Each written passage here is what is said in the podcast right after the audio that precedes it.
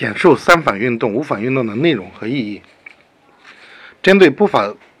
资本家针对不法资本家行贿党政干部情况的严重发展，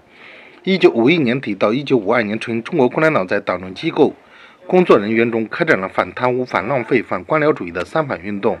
这次运动教育了干部的大多数，挽救了犯错误的同志，清除了党的队伍和国家干部队伍中腐化分子，有力地抵制了旧社会恶习和资产阶级的腐蚀。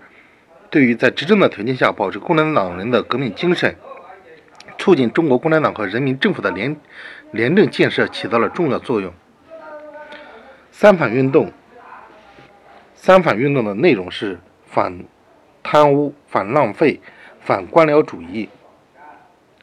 它的意义是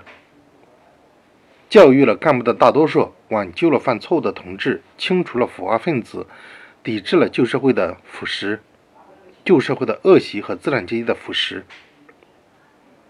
对于在执政条件下保持共产党人的革命精神，促进中国共产党和人民政府的廉政建设起到重要作用。